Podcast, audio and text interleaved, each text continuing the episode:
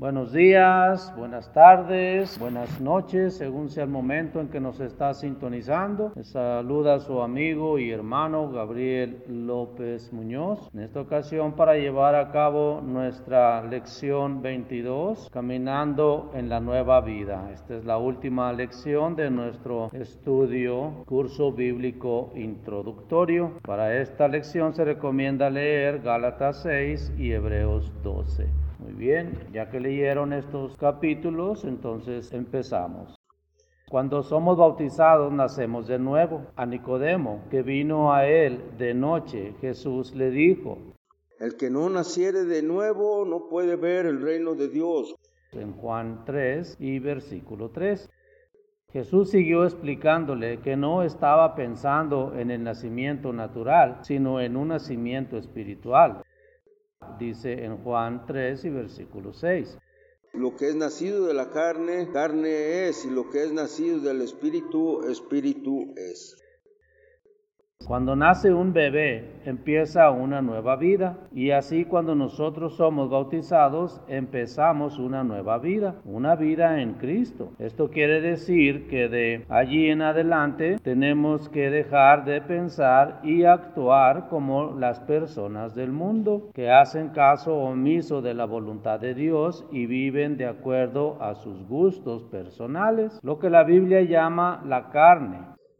Tenemos que vivir de acuerdo a los preceptos divinos revelados en la Biblia, tomando como modelo al Señor Jesucristo, quien siempre se negó a complacerse a sí mismo y en lugar de eso se dedicó a buscar y acatar la voluntad de su Padre celestial. Esto es lo que significa nacer de nuevo o nacer del Espíritu.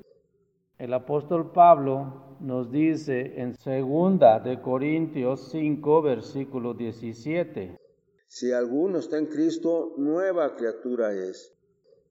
Si nosotros hemos de creer en Jesucristo, tenemos que hacer nuestra parte, esforzándonos continuamente. Si no hacemos el esfuerzo, ese hombre viejo al cual habitamos renunciando cuando los bautismos volverá a dominarnos ayuda en el camino. Si tuviéramos que luchar solos, nunca podríamos crecer en Cristo. Pero Dios nos ha dado todo lo que necesitamos para nuestro crecimiento espiritual. Nos ha dado el gran privilegio de venir a Él en oración por medio del Señor Jesucristo. Podemos confiarle todas nuestras dificultades, alegrías y tristezas, viniendo a Él con reverencia y suplicándole su ayuda en el nombre de Jesús. También nos ha dado su palabra, la Biblia. No podríamos tener guía mejor. Nos enseñará más sobre los caminos de Dios. Nos ayudará a actuar como Él quisiera que actuáramos y a crecer en ese nuevo hombre en Cristo.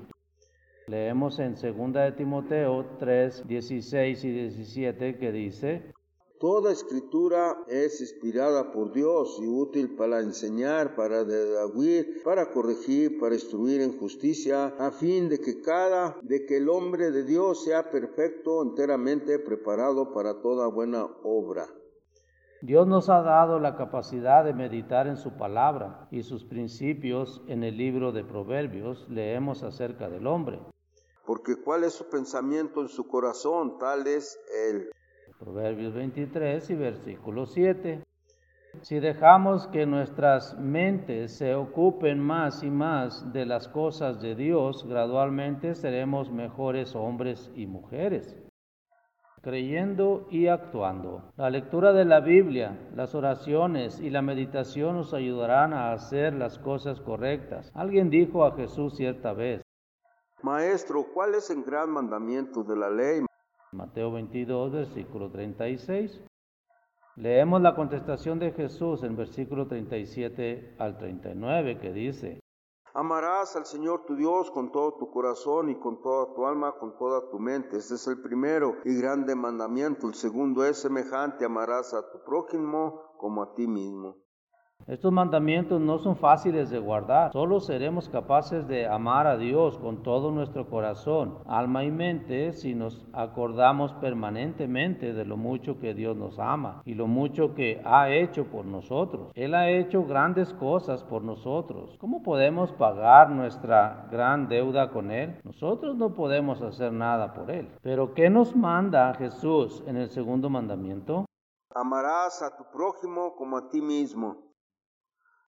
Aquí sí hay algo que podemos hacer. Podemos ayudar a otras personas mostrándoles bondad y amor como Dios nos lo ha manifestado a nosotros. Las cosas más importantes que podemos hacer para otros es comunicarles las buenas nuevas del reino de Dios, en las cuales nos dio a creer, así como Dios nos ha invitado a guardar sus principios y compartir las alegrías de su reino, debemos nosotros invitar a los demás a compartir el tesoro que hemos encontrado. Jesús dijo en cierta ocasión, Así que todas las cosas que queráis que los hombres hagan con vosotros, así también haced vosotros con ellos. Mateo 7 y versículo 12. Dios aceptará los actos de amor que mostremos a nuestro prójimo como si fueran hechos a Él. Esto es lo que podemos hacer para agradecerle su amor para con nosotros.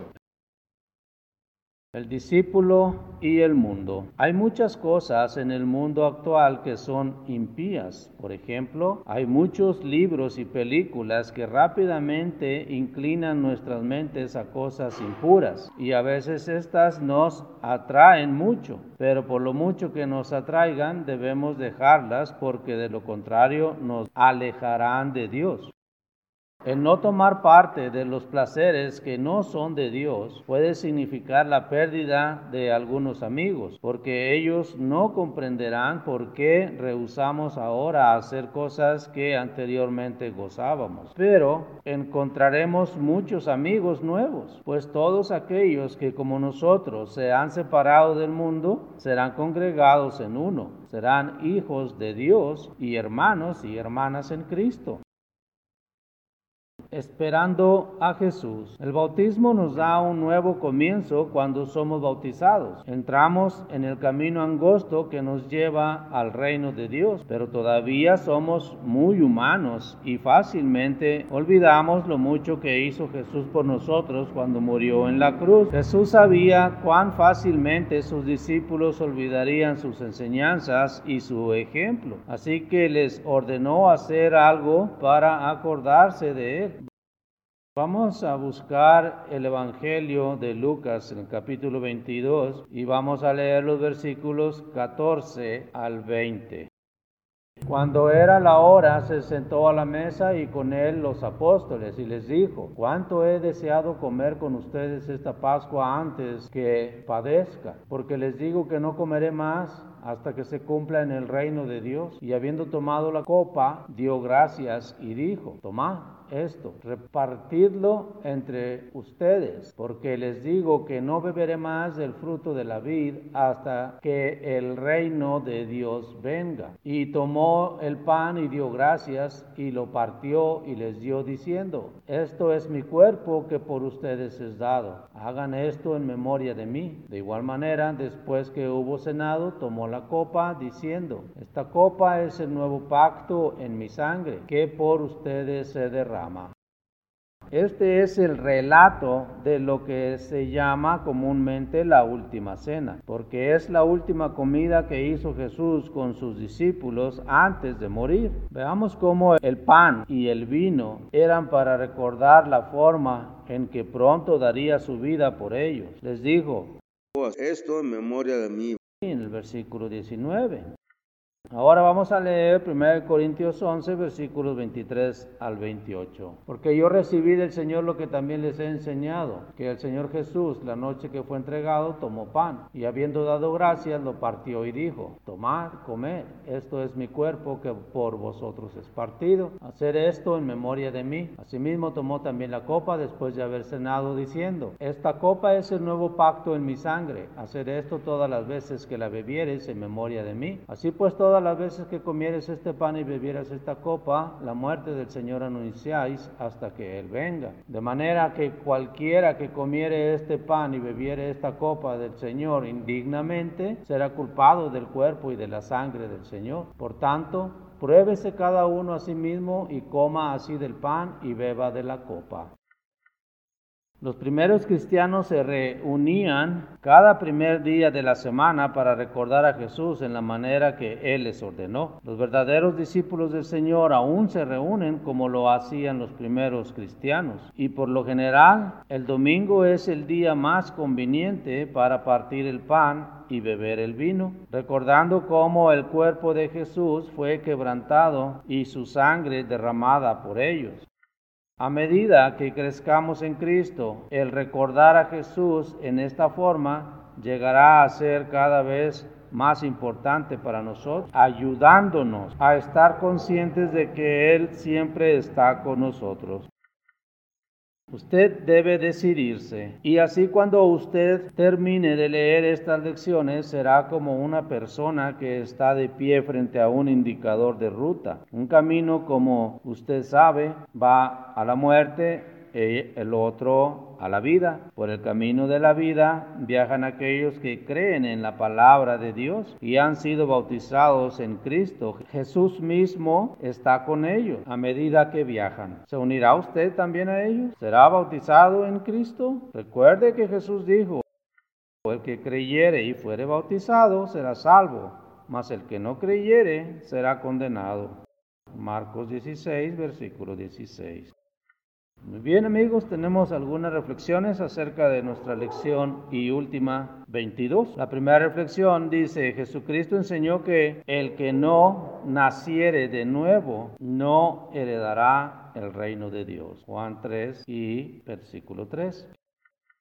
¿Qué quiere decir nacer de nuevo? Muy bien, en este caso Jesús está haciendo énfasis al nacer del agua y del espíritu. Obviamente está hablando de el bautismo, que significa inmersión en las aguas bautismales. Esto quiere decir que debemos de entrar en las aguas de cuerpo entero.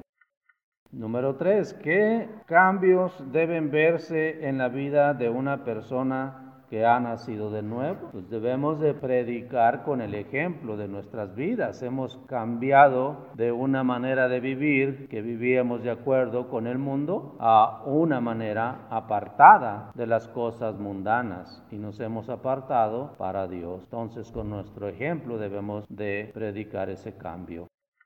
Número 4. Leemos en Lucas 18, versículo 1, que dice, también les refirió Jesús una parábola sobre la necesidad de orar siempre y no desmayar.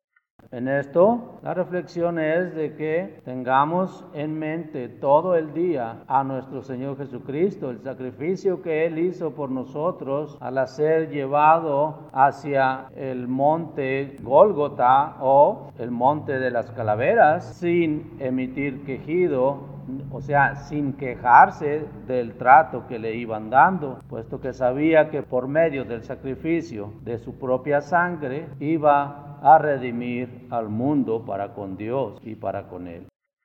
Número 6. En el huerto de Getsemaní, Jesús dijo a sus discípulos en Mateo 26, versículo 41, velad y orad para que no entréis en tentación. El espíritu a la verdad está dispuesto, pero la carne es débil. Esto nos invita a que estemos siempre meditando en la palabra de Dios para que no caigamos en las corrientes mundanas y por ende caigamos en tentación y consumemos el pecado. Número 7. Recordando cómo los israelitas se desviaron, Pablo escribe en 1 ah, Corintios 10, versículos 11 y 12. Y estas cosas les acontecieron como ejemplo y están escritas para amonestarnos a nosotros, a quienes han alcanzado los fines de los siglos. Así que el que piensa estar firme, mire que no caiga. Número 8. En Hebreos 10, versículos 26 y 27 dice, porque si pecaremos voluntariamente después de haber recibido el conocimiento de la verdad, ya no queda más sacrificio por los pecados, sino una horrenda expectación de juicio y de hervor de fuego que ha de devorar a los adversarios. Entonces, esto es una advertencia para nosotros los cristianos, que nos mantengamos firme en nuestra fe que hemos adquirido por medio del conocimiento de la palabra de Dios. Esto es lo que se llama comúnmente como el Espíritu Santo que descansa en nosotros porque hemos leído su palabra. De ahí hemos obtenido el Espíritu Santo. Número 10. El cristiano tiene que recordar que debe apartarse de las tentaciones de este mundo. Vamos ahora a Efesios 5 y versículo 5. Porque sabéis esto, que ningún fornicario o inmundo o avaro que es idolatría tiene herencia en el reino de Cristo y de Dios. Mucho cuidado entonces con ser avaricientos. Hay que ser dadivosos. Muy bien, en número 11, en 1 Corintios 6, versículos 9 y 10, dice, ¿no sabéis que los injustos no heredarán el reino de Dios? No erréis, ni los fornicarios, ni los idólatras, ni los adúlteros, ni los afeminados, ni los que se echan con varones, ni los ladrones, ni los avaros, ni los borrachos, ni los maldicientes, ni los estafadores heredarán el reino de Dios.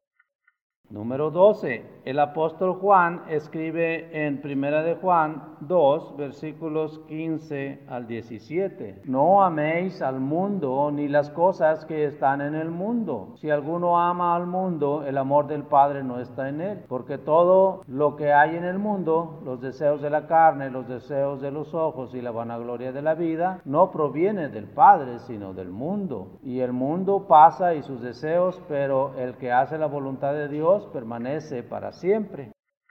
Y reflexión número 13. Nuestro hablar debe ser libre de vulgaridades y maldiciones. Vamos ahora a Efesios 4 y versículo 29. Ninguna palabra corrompida salga de vuestra boca, sino la que sea buena para la necesaria edificación, a fin de dar gracia a los oyentes.